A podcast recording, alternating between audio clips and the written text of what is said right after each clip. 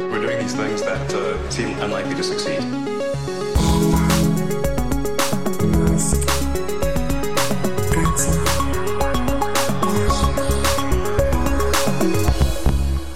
Bienvenidos todos a este episodio especial de unión, de fusión entre Kernel y Elon, el podcast de Mixio en el que hablamos de tecnología, un tema mucho más a fondo, y el podcast de Mixio en el que con mi amigo Matías, que aquí está, saluda Matías. Hola, ¿qué tal? Bueno, yo ya invadiendo absolutamente todos tus podcasts. hablamos de las empresas y de las cosas y de la vida y la obra del propio Elon Musk. Entonces, hemos hecho un episodio especial mucho más largo de lo normal y distinto. Hemos traído a tres invitados a la vez a hablar del Model 3 este gran coche de Tesla que cumple tres años y como es el tercer aniversario del Model 3, tres invitados, pues creo que es un gran motivo para comentar, oye, ¿era realmente un coche tan revolucionario como pensábamos cuando por primera vez lo vimos aquellas tardes de 2016 o no lo es? ¿Qué ha cambiado? Es decir, ¿cómo es la situación? ¿Cuáles son las experiencias que tienen los dueños? Entonces, esperamos que los disfrutéis, esperamos que os guste y esperamos que como siempre, pues eh, salgáis más entretenidos y aprendidos de este programa. Pero primero, el patrocinador especial para esta fusión de Kernel y Elon es el máster integral, el Master Internet Business de el ISDI, que ya sabéis que es el camino más fiable para adquirir las habilidades, herramientas y los conocimientos de negocio necesarios para afrontar con éxito la revolución digital. Un programa de 450 horas a lo largo de nueve meses. Ojito, ¿eh? No es un máster cualquiera, es algo muy a fondo, de los mejores de Europa. Te va a permitir obtener conocimiento, visión holística, como le dicen, del negocio y la era digital. Y además, una de las grandes ventajas es que lo vas a poder experimentando con empresas reales, con dinero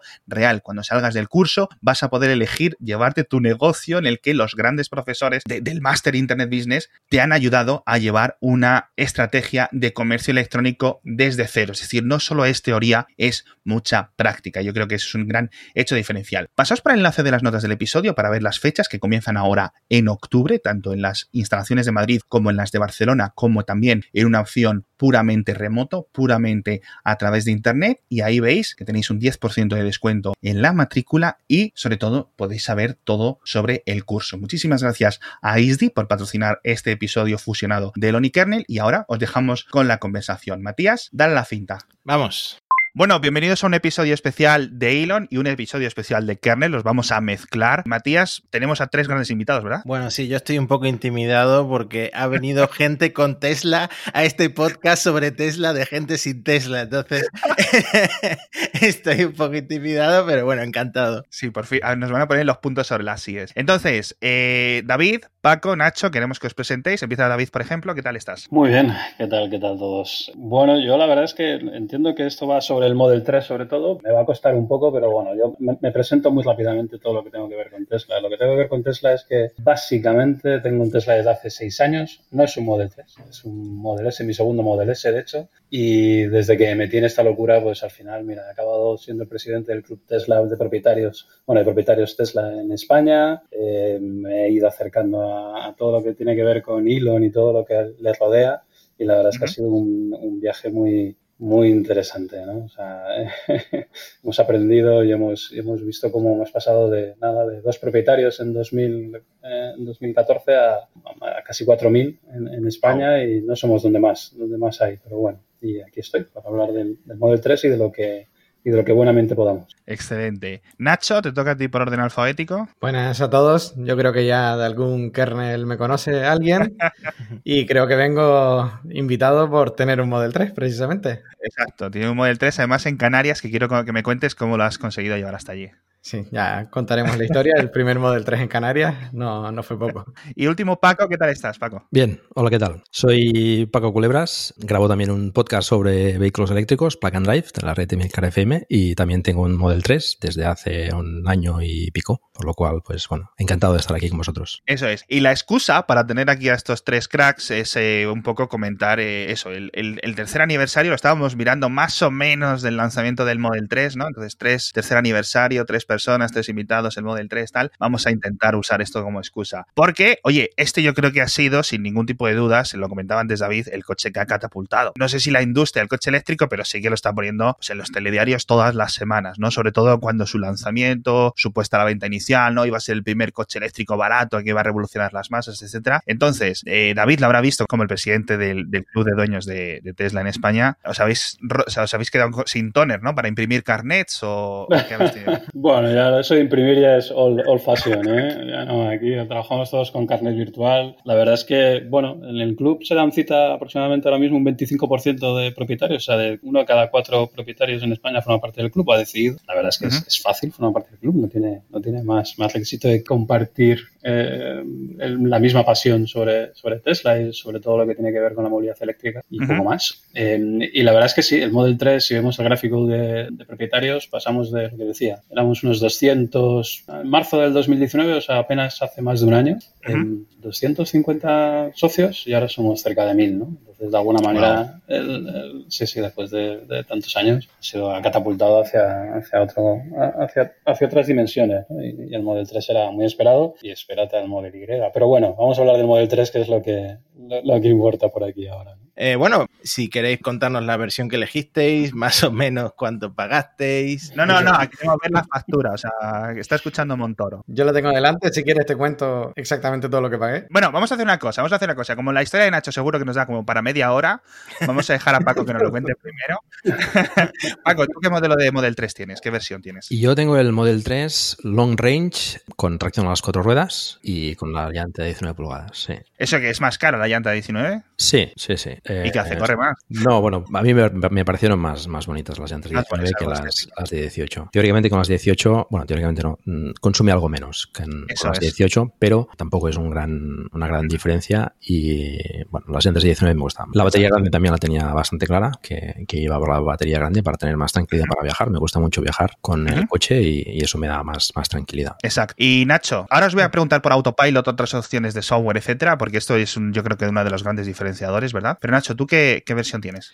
Pues yo como estoy en una isla me fui a, la autonomía era algo que no me importaba y me fui al estándar Plus, que es el que se vendía en esa época. Le puse también la pintura roja, que era la cara. Le puse también las llantas de 19 pulgadas como Paco. Yo creo que son mucho más bonitas y el coche en sí se mucho más bonito. No tiene otra palabra. Vamos, que o te gustan o no te gustan las llantas aero esas. Y a mí no me gustaban. Poco más, eh, yo no pagué nada más del coche. Sí que es verdad que mi, la parte curiosa de mi factura, que te digo el, el precio total del vehículo según la factura, 59.070 euros. Lo que pasa es que incluía 9.904 euros de IVA que yo, estando en Canarias, no tenía por qué pagar. Y toda ah. mi odisea fue porque Tesla no me lo quería vender sin IVA, a pesar de que me lo iba a llevar a Canarias. Conseguí al final, con la gente de Tesla hablando, que me lo vendieran, yo pagaba el IVA por adelantado, al traerlo aquí ya solicitaba la devolución. Justo me animé a hacerlo cuando aquí en Canarias no pagamos impuestos por los coches eléctricos y entonces fue un, un retorno neto de los 9.904 euros con 70 de IVA, tal cual me lo, me los ingresó Tesla de vuelta en la cuenta. Eso me dejó el precio, el coche por debajo de los 50.000 euros. Qué bueno. Y luego para llevarlo hasta allí, ¿cómo hiciste? Porque no, Tesla te lo trajo hasta la península, ¿no? Yo lo fui a recoger a, al sur de Madrid y una vez allí, pues supercargador tras supercargador hasta, hasta Cádiz. Y en Cádiz el barco de nada, es un día y medio de barco y listo. Pero a ver, eres el primer Tesla, el primer Model 3 de Canarias, pero eres el único. Eh, desde que yo me lo he comprado, vino otro chico que este lo compró en, en Alemania. Los cruzáis por la isla bueno, nos cruzamos por la isla. Eh, el otro día aparcó delante de mi apartamento y no lo sabía. y, o sea, que de exclusivo nada. Tal cual se lo dije. Mira, mira que tenemos un coche exclusivo y vas y vienes aquí. bueno, si algún día te pincha la rueda, ya sabes quién es, ¿no? Eh, que queda todo grabado, ¿eh? Yo soy... Pues sí es cierto que lo que comentábamos, ¿verdad, Matías? Que el eh, Tesla, eh, lo comentábamos antes del micro, Tesla ha generado un fenómeno aficionado, un fenómeno fan en los clubs, etcétera, otras cosas, que no todas las marcas de coches tienen, algunas sí, ¿no? Por ejemplo, eh, los BMW, la gente que tiene un BMW, pues como, o la gente que tiene un Mercedes, no es que se tengan un saludo secreto, como los canteros en Los Simpson, pero sí es cierto que tienen un poco más cercanía que la gente que tiene un SEAT. Y entonces lo comentábamos y lo comparábamos con, por ejemplo, el fenómeno Harley, Harley Davidson, no, pues si tienes una moto Harley Davidson, tienes como un rollo más de camaradería. Y eso ocurre, ¿verdad, David, Paco? Yo a Paco le conocí por eso, precisamente, ¿no, Paco? Sí, sí, sí. Es decir, fue a través de unos foros, a través de la comunidad. Yo en su momento tenía el Zoe y contacté con David para intentar, bueno, yo necesitaba cargar en Barcelona, él se ofreció, lo reconocí por el, por el foro que, que tenía en Tesla y dije, bueno, pues oye, si no te importa, pues lo enseñas y tal. Y sí, sí, a partir de ahí, pues... Te picó el gusanillo entero, ¿no? Bueno, ya lo tenía, ¿no? O sea, Tesla ya se conocía de sobra, ¿no? Pero sí, sí, la verdad es que eh, el fenómeno Tesla despierta pasiones eh, para lo Sí. bueno y para lo malo y, y creo que en- yo creo que no se da en este en esta magnitud en, en ninguna otra marca de coche. que yo vea, y sin ser yo mucho de coches, ¿no? Como dicen los ingleses, un gearhead, etcétera, yo creo que no. Al menos ahora. No sé si luego en el futuro se diluirá a medida que el Model 3, el Model Y, futuros coches, ¿no? Futuros eh, versiones, etcétera, se hagan más populares, pues ya en, el club, cuando dejen de ser 1000 y pasen a ser 100.000, pues ya es otra cosa, ¿no? Es como ser del Real Madrid o ser del Barcelona. Bueno, pues vale, como todo el mundo, ¿no? Bueno, pero no creo que haya muchos clubes. Bueno, a día de hoy, claro, somos pocos, ¿vale? Se han vendido 4.000 coches, 4.000 Teslas en, en España. La verdad es que la cifra es pequeña, ¿no? Es, no, es- no tiene nada que ver con otras cifras, ¿no? Pero, pero que uno cada cuatro haya decidido formar parte de un club ya te dice algo, ¿no? Sí, sí, sin duda. También es verdad, si me, si me permitís la observación, que el primero Tesla tiene, tiene una curva de aprendizaje, de- desde que, con qué enchu- a qué me puedo enchufar, dónde comprar Claro. wallbox, tal.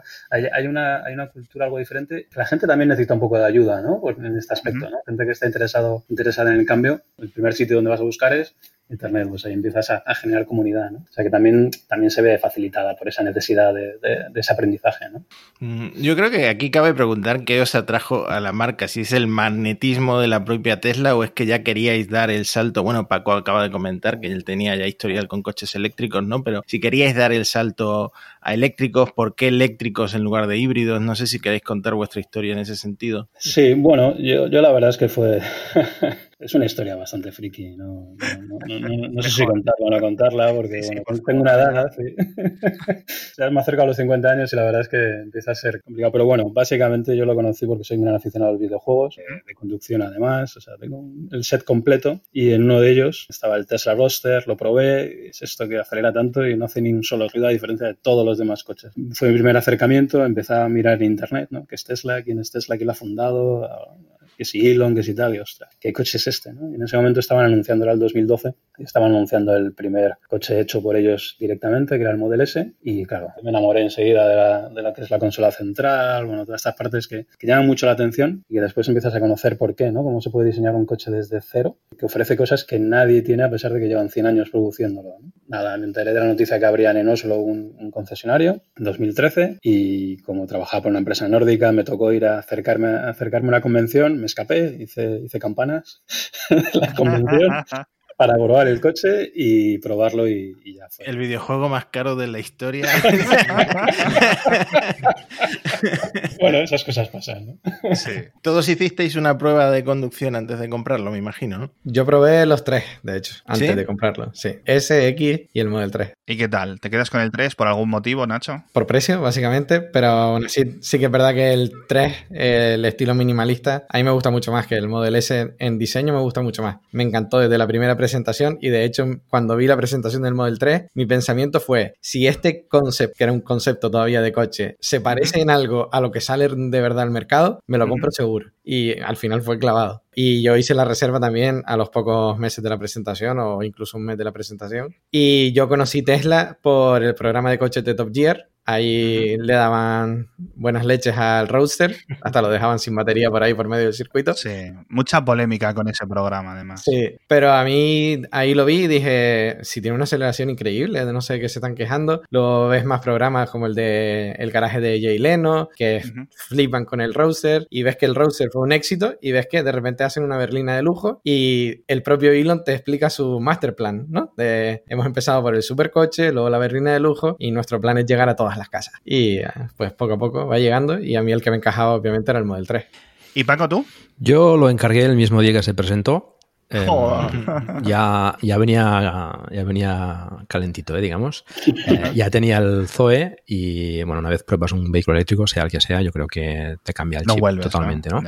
Entonces, eh, bueno, tenía intención de cambiar de coche en un futuro próximo y, y el Model 3, pues bueno, era una expectación. En cuanto lo presentaron, pues hice la reserva. Como en las, las keynotes de Apple, ¿no? Que está la gente ahí con la visa encima de la, Casi, del casi. escritorio. sí, ya. sí, sí, sí. Prácticamente fue así. No tuve ocasión de probar el coche hasta que, hasta que vino eh, un norteamericano, eh, Yuyu, que trajo un Model 3 para, para hacer una ruta por toda Europa y Anda. tuve ocasión de probarlo en Barcelona. Me confirmó un poco lo que ya sospechaba, ¿no? En todo caso, ya había probado el, el Tesla de Model S de, de David.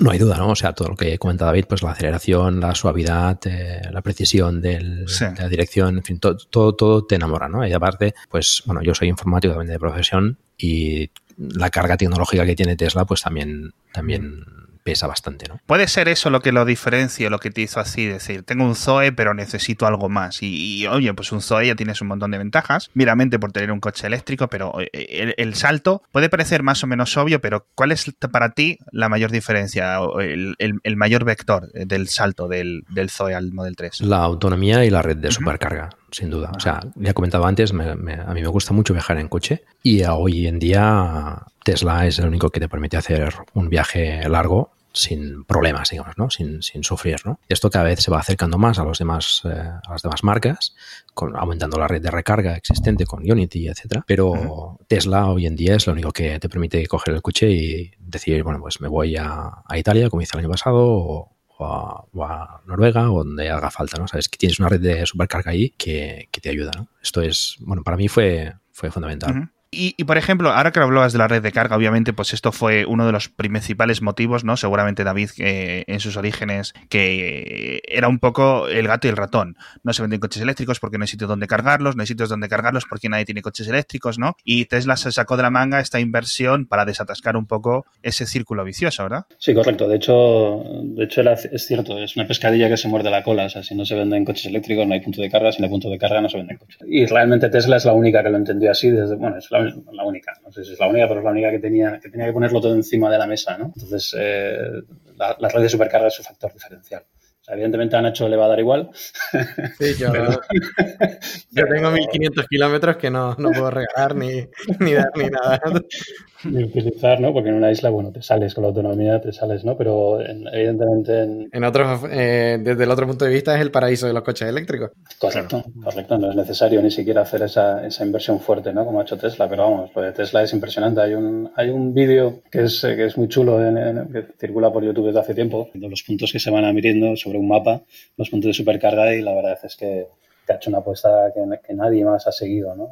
Hoy es un factor diferencial. Sigue siéndolo. Sí. Fíjate, yo, por ejemplo, y seguramente Matías también lo, lo recuerde, cuando empezaron a llegar los superchargers a España, etcétera, van a parir o van a abrir los primeros concesionarios, etcétera, eh, decía David, es que hay muy, pocos dueños. Si tú vas a las estadísticas, efectivamente, lo- las ventas de, Tesla siempre han sido bajas hasta el, el Model 3, que no es que se vendan como Seat León, pero se venden más, ¿no? Y cualquier artículo que publicaras so- sobre Tesla, a pesar de haber 300 personas, eran leídos de los que más, ¿no? Es que cuando estás en la vanguardia, en Gizmodo, ¿verdad, Matías? Sí, totalmente. Y bueno, la verdad es que sigue siendo un poco todo lo, toda la infraestructura de Tesla interesa tanto como el propio coche, porque todo el mundo está deseando que viajar con un coche eléctrico de ese salto. No sé si se encuentra ya en el punto, o sea, lo del viaje a Italia, si quieres resumir un poco la experiencia, eh, me parece interesante para esa gente que está intentando decidirse y que es la, una de las cosas que le echan para atrás, ¿no? Pues mira, el resumen es que, y esto David lo puede certificar porque ha viajado bastante más que yo, pero el resumen es que es prácticamente igual que con el coche térmico. A ver, quien esté acostumbrado a hacer eh, 800 kilómetros sin parar,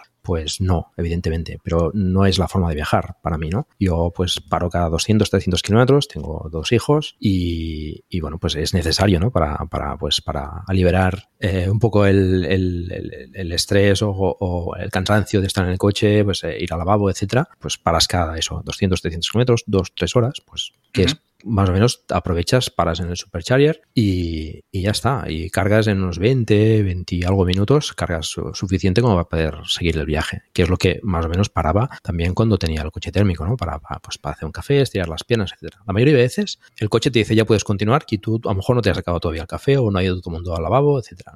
Y además, la ventaja en destino, con, con carga en el hotel, pues no tenía que preocuparme yo para nada en los viajes que hacía por Italia, por ejemplo, para buscar cargar ni nada. O sea, yo cargaba cada noche y salía cada, cada mañana con el depósito lleno. Entonces, eh, ¿haces tramos más bien conservadores o eres de, esos que dices, si el navegador dice que voy a llegar con un 2% de batería, pues venga, me arriesgo y voy? Porque luego al final eso, yo solamente he probado durante un fin de semana el Model 3, ¿no? Pero te, te puede dar miedo ser un poco arriesgado y quedarte, quedarte tirado en mitad de la carretera. El navegador, eh, cuando hace ese cálculo, diríais vosotros, que es exacto. Bueno, exacto es decir mucho, pero es bastante aproximado, sí.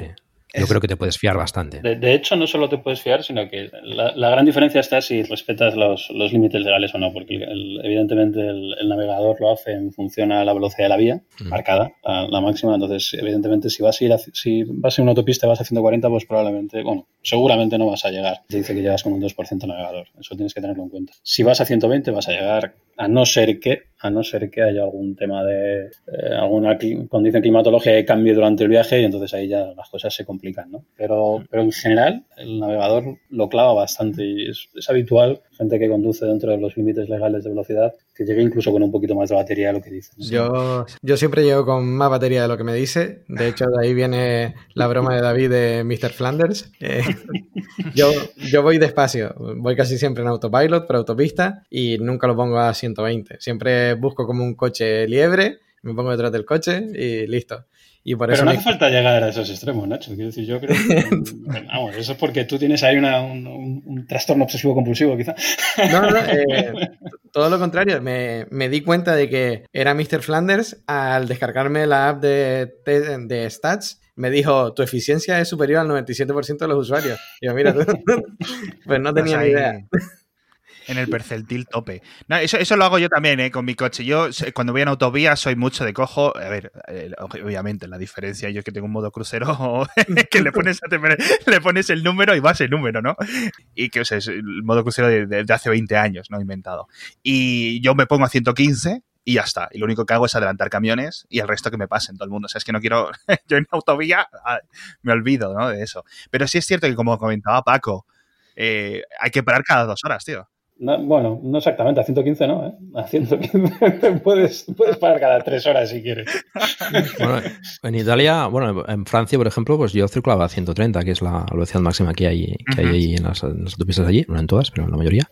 Sí. Y bueno, lo bueno es que el coche, si vas demasiado rápido y no vas a llegar, por ese motivo te lo dice. Oye, no vas a llegar, baja a velocidad X, la que él calcule para, para poder llegar. Sí. En ese sentido no, no hay problema. Además, la cantidad de superchargers que hay hoy en día, sí que puede ser que alguna zona esté, esté quizás menos cubierta, ¿no? Pero en general yo creo que la red de, super, de supercargadores hoy en, en, Europa es bastante correcta. O sea, no es difícil, yo creo, no, no encontrar un sitio donde no puedas ir, ¿no? Hay zonas, claro. ¿eh? por ejemplo, aquí en España, pues Galicia, por ejemplo, es una zona ya de siempre bastante problemática en ese sentido. La zona de Andalucía también lo era, ahora ya no tanto, uh -huh. pero hay, hay cargadores suficientes como para no preocuparse demasiado en este sentido.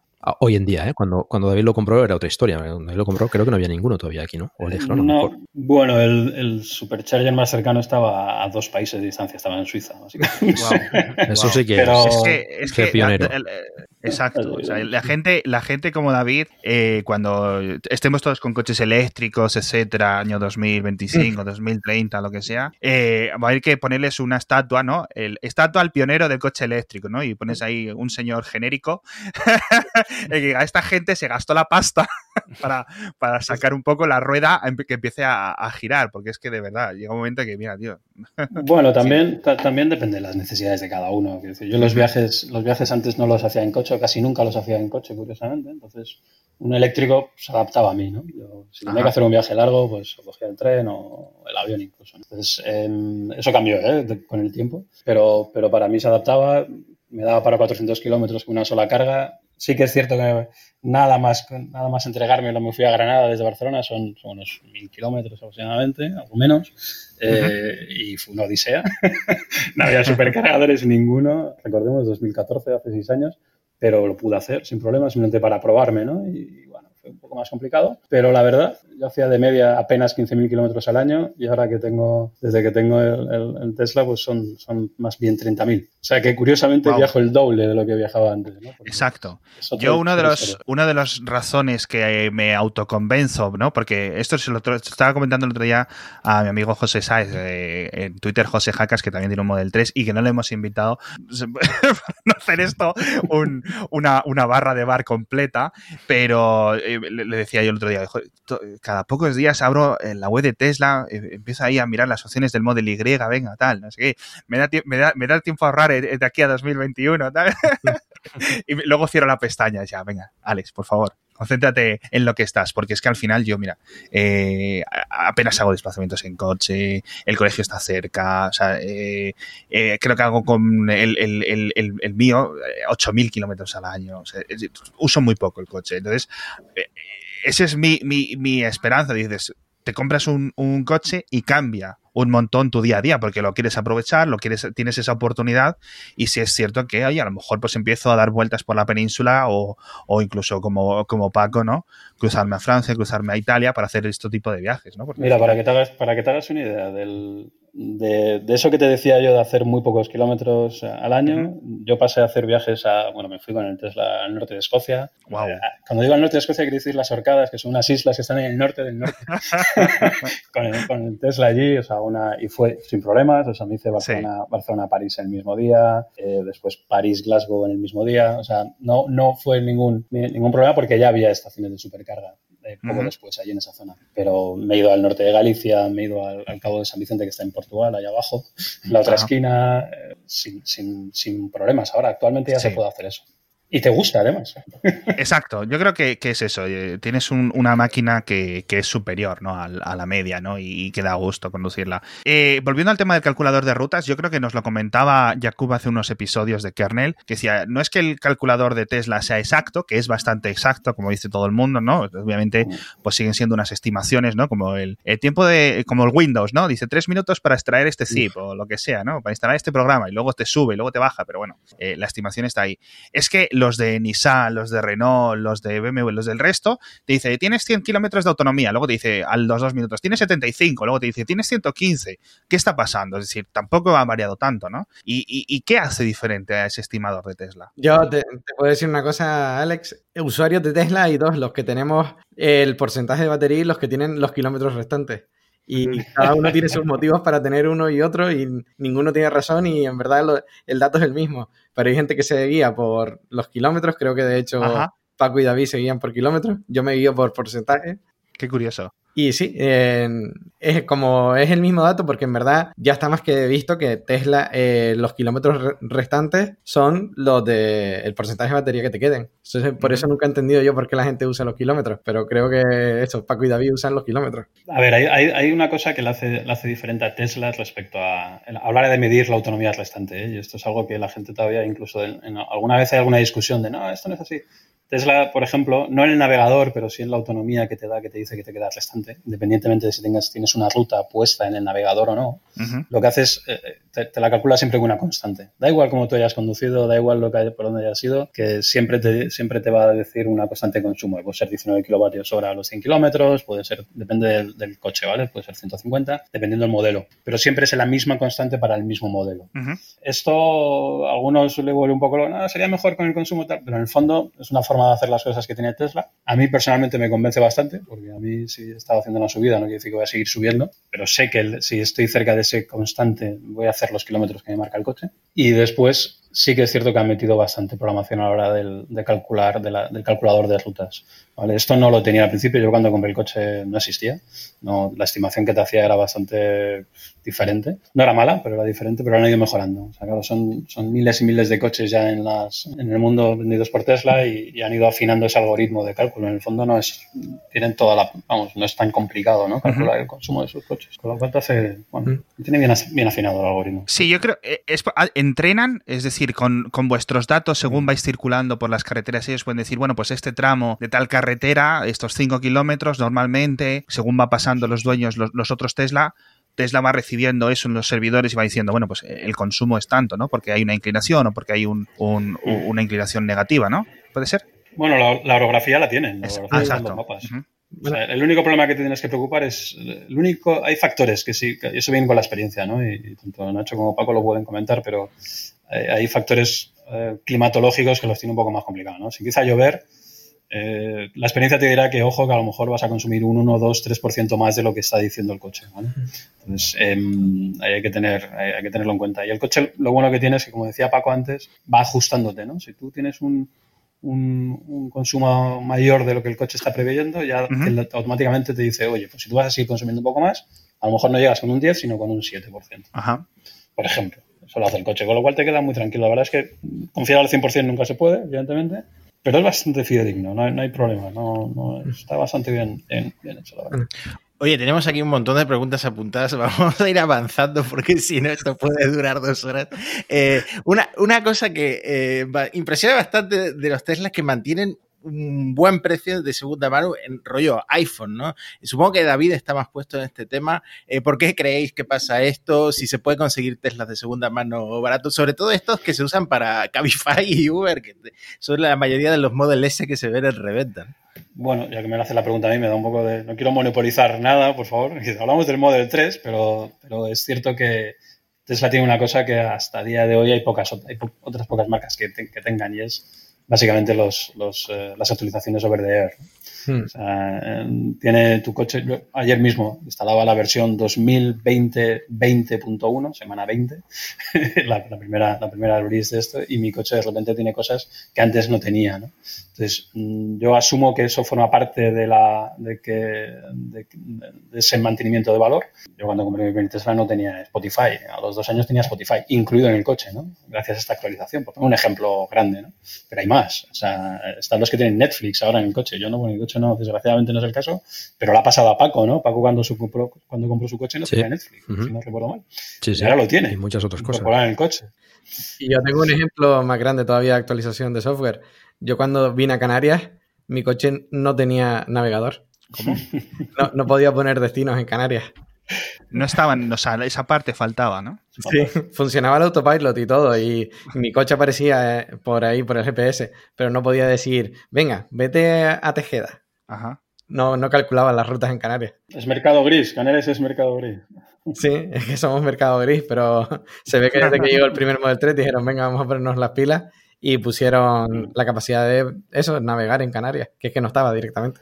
Ya que ha salido el tema, ¿alguno paga por el premium ese? Que creo que son como 10 euros al mes para tener todos los servicios. Todavía no.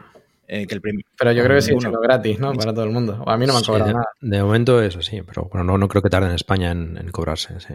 A raíz de la pregunta anterior, ¿alguno compró el Tesla sabiendo que mantienen este precio en segunda mano para poder revenderlo en algún momento y sacarle ese valor? ¿O, no era algo que estabais pensando cuando os pasasteis, os pasasteis a Tesla? Para mí no fue ninguna.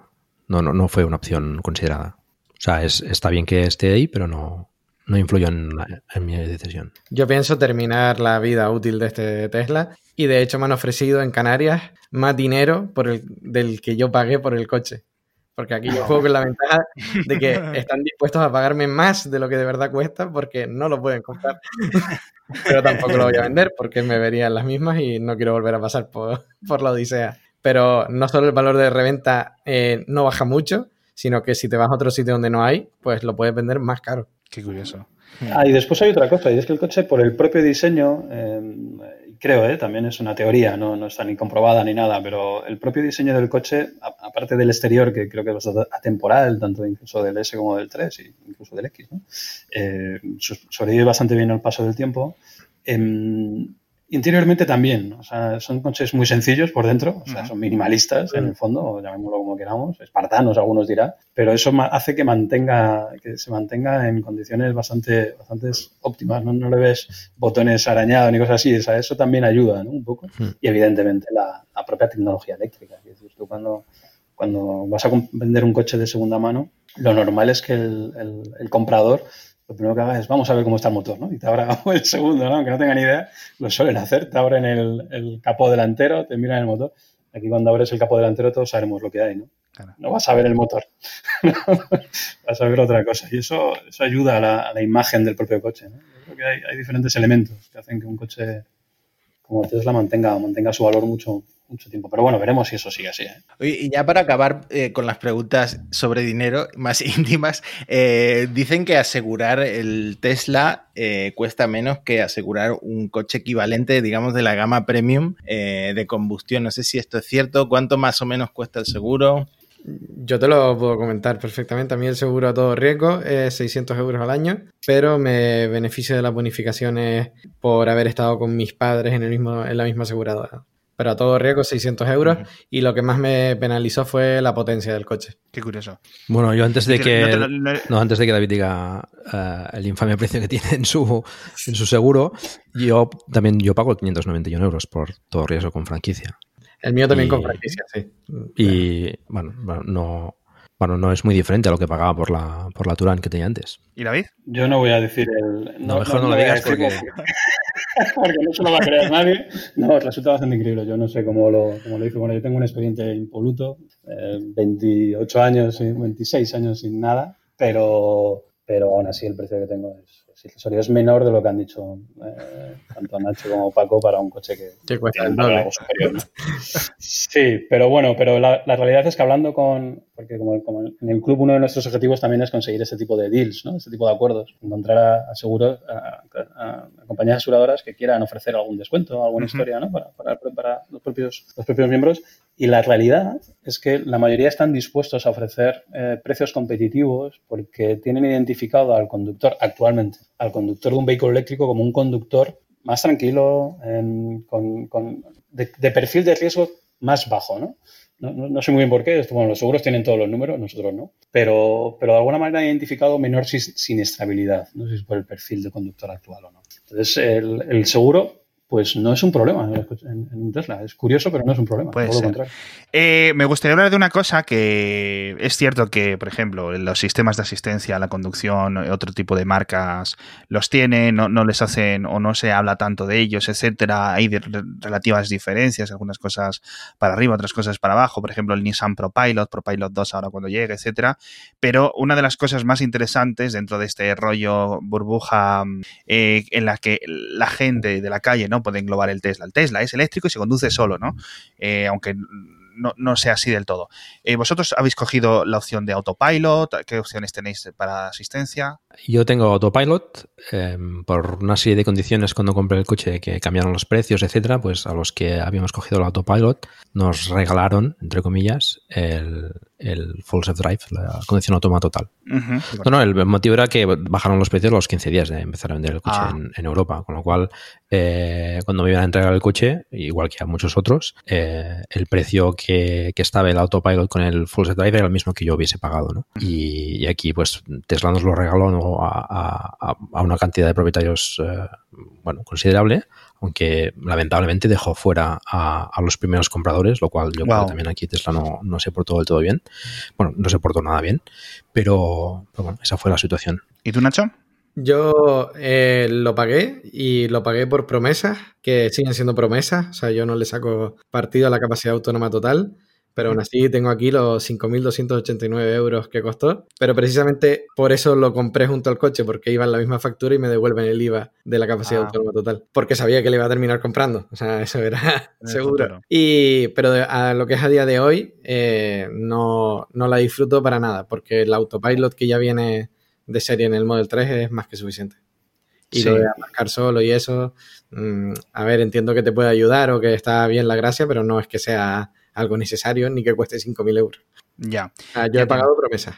Sí, el rollo, ¿no? Cuando, cuando el full self drive y la autonomía completa esté disponible con la actualización. Esto que comentáis de la actualización es yo creo que eh, una de las cosas más diferenciadoras, ¿no? Lo decís vosotros y lo dice toda la gente que no haya dado el paso a, pagar por el Tesla y es todo este rollo del software, ¿no? Me gustaría hablar un poco más de esto porque es cierto que incluso eh, para coches antiguos, me explico, coches que no solo es una actualización de software, sino que tienen que ir a un taller oficial, ¿no? Y tiene que haber una actualización de las placas, a nivel de electrónica del coche, para ir pasando a los sistemas de conducción que van a permitir en el futuro, ¿no? La conducción autónoma. Esto, eh, ¿qué tipo de, cómo funciona este tipo de, actualizaciones, de operaciones, por decirlo así? Mira, yo, mi primer Tesla fue sin autopilot, ¿vale? Porque no existía. O sea, salió tres meses más tarde, me estuve dando de cabezazos con la pared durante unos meses, pero bueno, em, me rechinaba los dientes, ¿no? De no tener autopilot. Creo que comprarse un Tesla y no poner autopilot es, a ver, es una barbaridad quizá, ¿no? Pero es como, como tener un 600 y no meter primera y ya sabéis cómo continúa, ¿no?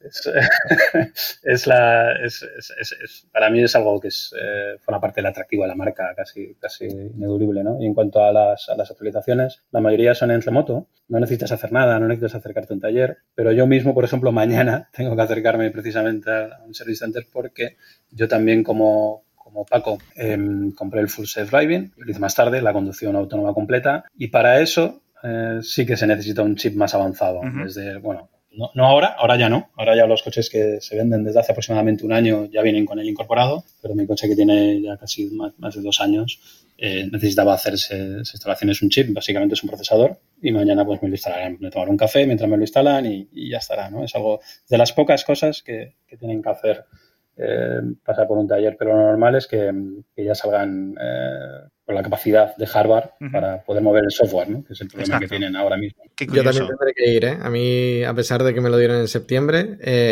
sí, sí tiene la versión 2.5 y tengo que ir a Península que le pongan el nuevo hardware en algún momento otra vez al ferry, ¿no? Bueno, pues te das un paseo. Yo, yo, lo he comentado en muchos episodios de Elon. Yo vivo al lado de donde está el centro de distribución de Madrid, este que está aquí al lado. Mm. Y, oye, acercaos por aquí, macho. Yo aprovecharé para hacer lo que, pues, tirar de mis 1500 kilómetros de supercharger gratuitos que no he usado. Qué bien te lo vas a pasar. Qué envidia.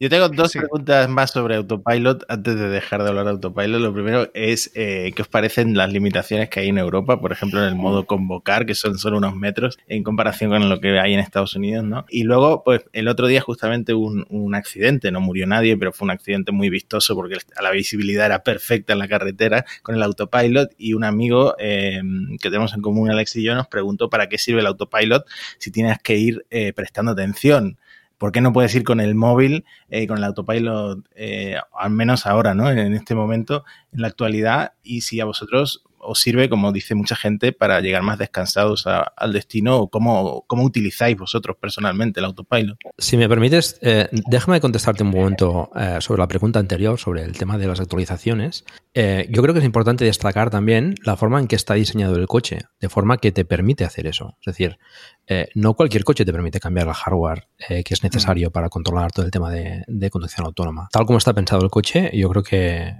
que es destacable esto, ¿no? Es, otra de las ventajas que tiene Tesla, ¿no? La forma en que, en que diseña los coches que están hechos en, California y tiene una mentalidad más de, pues de, software de hoy en día, ¿no? Y esto yo creo que es, importante destacarlo, ¿no? Aparte de que las actualizaciones, pues en el año y poco que tengo el coche yo, ha cambiado bastante con las actualizaciones. Y esto pues, eh, también da bastante valor al coche, ¿no? Comentado esto, respecto a lo que decías, el convocar y, eh, el tema del accidente, bueno, el tema del accidente, el, autopilot que tenemos hoy en día es, una asistencia a la conducción. Aquí eh, hay que tenerlo presente y, esto es, es, eh, es, así. O sea, hasta que, hasta que no haya suficiente desarrollo del autopilot para que pueda ir solo y pueda controlarlo todo, pues es, necesario que vayas atento a la carretera. Eso es importante. El accidente este concreto que cuentas, pues bueno, es, un camión que estaba atravesado en la carretera. No es la primera vez que le pasa a algún Tesla, puedes confundir pues, un, camión de forma longitudinal. Bueno, lo puede confundir con una señal. Es, complicado, ¿no? Aunque, bueno, ahí tú te fías, ¿no? De lo que, de lo que puede hacer el, autopilot, pero aún así tienes que ir eh, atento. Yo en mi caso, lo que comentabas de ir descansado, sin duda sin duda alguna, ¿eh? en mi viaje a Italia eh, se nota bastante. Ya no solo el autopilot, que, te permite tener un poco menos de atención, no, no vas tan, tan estresado, digamos, o tan pendiente de la carretera, que tienes que ir pendiente, pero te da cierta relajación a que el coche va controlando pues eh, todos los movimientos, sino además el hecho de ser eléctrico y no hacer ruido, pues eso también ayuda, ¿no? En un viaje largo a, llegar más, más descansado. Y lo de convocar, pues bueno, hasta que la legislación aquí en Europa no lo permita, pues yo creo que iremos bastante por detrás de, Estados Unidos en este sentido. Mira, yo, yo el autopilot, yo creo que es que el 90% del tiempo que voy en el, en el Model 3 es con autopilot. Yo es que lo pongo hasta en las calles ya. Y es que creo que parte del autopilot no es solo que te ayude a ti, sino que vas conociéndolo y vas, sabes dónde te la va a jugar, sabes dónde no va a actuar bien, sabes qué esperar de él y entonces ya es una simbiosis total. Yo sé que le puedo dejar completa libertad hasta tal curva de la autopista y sé que en esta curva de la autopista tengo que bajar a 80 porque es que si no va a empezar pi, pi, pi, tome el control, pi, pi, pi. Y la verdad es que no dejas de prestar atención a la carretera, o al menos yo no dejo de prestar atención a la carretera, no sobrepaso los límites, como ya sabemos, pero, pero sí que da una, una libertad que te da una seguridad que con un coche normal no tienes, que es la, simplemente de, oye, me apetece escuchar esta canción o avanzar tanto este podcast y, y, con este coche lo haces con seguridad y tranquilidad. No tienes que estar con un ojo puesto en la carretera y con el otro puesto en los botones que no sabes qué puede pasar. Aquí con total tranquilidad buscas la canción o buscas lo que sea y no te preocupes. De hecho, yo he llegado, por hacer pruebas, he llegado hasta poner eh, Telegram Web en la pantalla del Model 3 mientras conducía. O sea... no lo digas. niños, no veis esto en casa. ¿eh? pero, pero, por probar si funciona, porque sí que es verdad que mientras conduces tiene un montón de cosas limitadas, Tesla. Pero mira, app de mensajería no están limitadas. Tienes una posturita pillada para que el volante te reconozca que estás cogiendo. Sí, mira, eso es algo que he visto que o que ya me empieza a conocer él o que Tesla lo ha cambiado, pero ya no me lo pide tan frecuente como antes. Y sí que es verdad que hubo una actualización que, hacía que fuera eh, una presión menos fuerte y ya simplemente casi con rozarlo ya sabe que estás ahí y listo. Hay que tener en cuenta que la legislación europea, que creo que va por ahí un poco la pregunta también, eh, es bastante, bastante más conservadora que la legislación americana. Mm. cosas como lo de a día de hoy es ilegal no tener las manos en el volante, punto. entonces, en cualquier coche, da igual, da igual. entonces, eh, de alguna forma, eh, Tesla se cubre las espaldas diciendo, no, no, nosotros pedimos que estén las manos en el volante. Mm. Pero el coche no lo necesitaría. O sea, mm. realmente lo de las manos en el volante es más para chequear si estás dormido, no, no otra cosa. ¿eh? el coche no, no, lo necesita. Es más, en cuanto, en cuanto al guiado, no, es un problema volante. La verdad es que lo hace maravillosamente bien el guiado. Tiene otros problemas a la hora de detectar lo que son falsos falsos positivos, ¿no? Eh, ahí sí que tiene algún otro problema el autopilot y tiene que mejorar. Te llegas a confiar demasiado, es peligroso porque te confías, lo va a hacer. Sí, yo creo que eso, eso lo hemos comentado en el programa de, experiencias que de, de, miles y miles de conductores que dicen al final es que te vas fiando, vas creando como una especie como de relajación continua, ¿no? Cada día te vas relajando más, cada día vas confiándote más, etcétera. Hay dos piezas de, hardware que es relativamente, no, no, no, diría polémico, pero que sí que es curioso que, por ejemplo, los Tesla no los, no los incluyan, que son lo que decías eh, del el DMS, el sistema para monitorizar al, al, conductor, al driver, ¿no? Que es un sistema de cámaras que tienen muchos fabricantes que básicamente te apuntan a la cara internamente y básicamente lo único que detectan, no envían ninguna información fuera del coche, simplemente están diciendo, este señor está despierto. Ya está, o esta señora está despierta mientras está conduciendo y sus ojos están apuntando a la carretera. Esto, por ejemplo, los Tesla de momento no lo tienen y Elon eh, sí es cierto que ha dicho que no es necesario. ¿Vale? Y esto luego, pues eh, hay gente que lo abusa más, otra gente que lo abusa menos. Hemos visto todo el mundo ya el truquito este de la naranja, que, que sigue ahí perenne. Hemos visto eh, la gente esta típica en Silicon Valley que va dormida, etcétera, ¿no? Al, trabajo y, el coche, bueno, pues en, en, rollo autovía, pues no es perfecto 100%, pero sí, oye, pues puedes ir muchos, muchos kilómetros. Y la otra parte de hardware es externo, que es el LIDAR que eh, de nuevo eh, Elon barra Tesla se niegan un poco a incrustarlo eh, como parte de hardware porque asumen que cámaras y radar son suficientes, ¿no? Entonces, no sé si vosotros, después de tantos años utilizándolo, sois, em, veis que con estas partes de, de, hardware y de software que vengan en el futuro son suficientes o veríais con buenos ojos que quizás un Tesla de 2022, etcétera, viniera o bien con LIDAR o bien con DMS o con ambas cosas porque creéis que en algunas ocasiones se queda corto. No sé cuál es vuestra experiencia. Bueno, es una buena pregunta, ¿no? Em, casi casi le preguntas a Elon. No, pero... voy, voy. Eh, la verdad es que, es que hace el coche ahora mismo hace cosas que son que ningún otro coche es capaz de hacer a día de hoy en cuanto a guiados a, cierta velocidad. ¿no? cuando digo guiados, quiero decir seguir dentro de las líneas. ¿no? Sí. O sea, es mejor que la legislación. O sea, una de las cosas, volviendo un poquito antes, la legislación europea, por ejemplo, te, marca directamente que los coches con, con este tipo de conducción guiada en, las, no pueden admitir más de 0, no sé qué fuerzas centrípetas al hacer una curva. ¿no? Eso significa que no puedes cogerla más de X velocidad. Tesla lo hacía, lo hacía sin problemas, salió esta, salió esta nueva ley, esta nueva directriz europea y el Tesla empezó a comportarse peor porque tenía que cumplirla, ¿no? O sea, te, obligaba, te obligaba, se desconectaba en una curva pronunciada. Pues antes la hacía y ahora no. es que ahora no, ahora no puedo hacerla con, Qué curioso. autopilot. Ahora ya, la, ya la, ahora reduce la velocidad para tener menos fuerza centrípetas y ya, y ya lo cumple, ¿no? Hay, hay, siempre, siempre cositas, pero es curioso que va por delante de lo que es, es capaz de, de, la ley incluso reconocer, ¿no? Uh -huh. en, cuanto a la, en cuanto a la capacidad del hardware de, de, llegar a un punto de conducción autónoma total, pues ahí la verdad es que yo creo que, que todavía no está ahí, en mi opinión personal. ¿eh? Yo creo que le falta algo. No sé si es un líder, no creo que sea un líder. El líder, al fin y al cabo, también tiene sus problemáticas, ¿no? Falla en ciertas circunstancias, uh -huh. tampoco te va a cubrir todo. Pero hay un tema de, de redundancias, ¿no? Que la gente se va a sentir poco segura con que si falla esta cámara, ¿qué pasa? ¿no? Claro. Que sí, que tiene tres cámaras delanteras y tienes la DAD y los ultrasonidos y tal, pero, pero yo creo que todavía, creo que hay algo que le puede, le puede faltar. Yo creo que más en ciudad, ¿eh? Más que en carretera. En carretera creo que están muy cerquita. Yo, por otro lado, creo que, que soy muy fan de la inteligencia artificial de Tesla y sí. tanto tú, Alex, como Matías lo han hablado. Eh, SpaceX usa líder en, en, las cápsulas en la Dragon, pero porque no tienen nada de lo que aprender, o sea, son ellos mismos aprendiendo de ellos mismos. Sin embargo, Tesla sí que puede crear una inteligencia artificial con cámaras porque uh -huh. tiene una flota ya de cientos de miles de coches. Entonces, quieras que no, aprendes, de verdad es una inteligencia artificial que aprende simplemente con cámaras y reconoce personas, reconoce obstáculos, reconoce líneas donde, no las hay, donde no las hay. Yo voy por una carretera dos kilómetros, pero voy por una carretera de montaña en la que en un momento no tiene línea en medio, pero el Tesla lo reconoce y va por su ladito derecho. Entonces yo creo que la inteligencia artificial de los Tesla va a mejorar y va a ser capaz de, con lo que tiene, capacidad autónoma total. De hecho, por eso en Estados Unidos también va un poco más rápido todo. ¿vale? Primero porque hay menos, menos trabas legislativas y segundo porque también hay más, eh, más eh, abejas en la colmena. ¿no?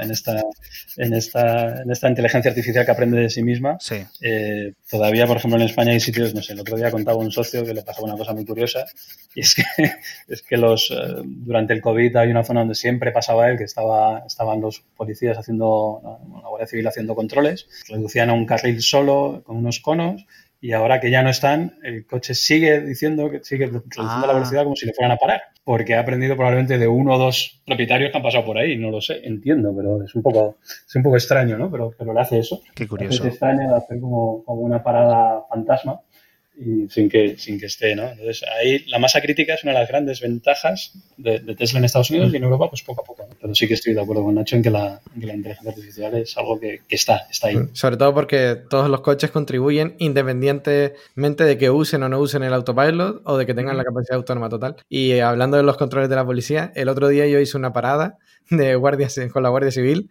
que también yendo a trabajar a una farmacia, o sea, era todo justificado el coche le hizo solo la parada. completamente. Yo iba por el carril derecho, pues como Mr. Flanders que soy, y entonces de repente se paran todos los coches y la Guardia Civil lo que tenía era, paramos a 10 coches, los revisamos a los 10 de golpe y que arranquen los otros 10, se paran los otros 10, pues como yo justo iba en la mitad, el coche paró solo cuando paró el de delante y yo bajé la ventanilla y cuando el coche delante se movió, el coche mío siguió, pero completamente autónomo la parada con la Guardia Civil. Yo estoy con Nacho también el tema de, de la inteligencia artificial. Yo creo que con las cámaras y, y el hardware que tienen eh, de, de, autopilot, yo creo que pueden llegar a, simular o a imitar la, la, conducción humana. Yo creo que mejor que no, que no, que no un líder. Todo el tema del Big Data que, que hemos comentado, eso le da una fuerza muy importante a, a Tesla para poder desarrollar eh, esa inteligencia artificial que pueda, pues pueda eh, ver que, un ciclista pues eh, va a girar o que todo esto el líder es difícil que lo interprete. En cambio, con las cámaras eh, puede, puede imitar a lo que es la conducción humana y puede anticipar movimientos y problemas que, pues, no sé, un niño que está a lo mejor en, a punto de cruzar o cosas por el estilo. Yo creo que, que esto mmm, le da a Tesla una, una, ventaja importante. Sí. Y hablando de actualizaciones, hablando de futuro, de autonomía, etcétera, de Elon ha hablado mucho de los robotaxis los últimos eh, dos años, sobre todo, etcétera. Eh, que esta opción va a estar ahí disponible, no sabemos cuándo va a llegar exactamente, ¿no? Pero, de nuevo, seguramente llega a algunas zonas antes que a otras y todo esto. ¿Vosotros pondríais vuestro coche dispuesto dentro de esta red, aunque sea para amigos y familiares eh, o, abierto al público, porque dicen, oye, tú pagas el coche, ¿no? Este es el, el, el, concepto. Tú pagas el coche y el coche recupera parte de su coste conduciendo para, para otras personas que se montan como pasajeros, ¿no? ¿Vosotros estaríais dispuestos a esto? ¿Creéis que es algo que más que lo vaya a hacer gente, por ejemplo, que se dedique a comprar Tesla y reponerlos en esta red de robotaxis futura, digamos 2022, 2023 o al año 2100 cuando llegue, ¿no?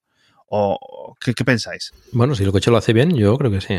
Dejárselo a terceros, eh, de momento yo lo veo complicado, pero a familiares y, y amigos, sí, sí, sí. Si el coche funciona como debe, sin duda. Yo se lo dejé, yo se lo dejé a Paco y no lo conocía de nada. o sea Exacto, exacto. se lo puedo dejar a Elon, no, no tengo problema. O sea, es ya su software. No, no, no veo no, ningún problema si es capaz de hacerlo. Otra cosa es, habrá que ver qué pasa con los seguros y demás, pero yo creo que, que eso no será un problema. Aunque en ciudad, precisamente es donde creo que todavía le queda bastante por, por mejorar. Pero bueno, eso es, eso es mi opinión, porque en ciudad, primero, las líneas no están tan marcadas. Claro. Eh, hay incorporaciones que algunas, joder, perdón, No, no. ahí son, son, son complicadas, son complicadas. Ahí, ahí incluso los de Google lo pasan mal con sus super líderes y bueno, no lo sé. No, no quiero llevar la contraria a Nacho y a Paco, pero creo que en Ciudad nos va. Vamos a seguir esperando un poquito. Oye, dejando de lado ya los algoritmos, eh, antes ha mencionado Nacho la pantalla. eh, ¿Echáis de menos, sobre todo los dueños del Model 3, eh, una segunda pantalla en el panel de instrumentos? Eh, ¿Cómo controláis mientras estáis conduciendo, por ejemplo, la calefacción? ¿Usáis la pantalla? ¿Usáis los comandos de voz, que por cierto mm, son un poco criticados, ¿no? Porque son muy básicos. ¿Cómo, cómo solucionáis vosotros ese problema de la pantalla? Esto de los comandos de voz precisamente ha mejorado en, en unas eh, actualizaciones recientes. Yo la verdad es que era una de las dudas más grandes que tenía cuando se presentó el, el concept, como decía Nacho, eh, en, en el 2016. El faltarle ese velocímetro detrás del volante, mm, estamos muy acostumbrados a eso. Y era de las cosas que más me preocupaba. Pero si te soy sincero, ya cuando lo probé, cuando lo trajo Yuyu, a, nada, a, a los cinco minutos ya ni te acuerdas del velocímetro.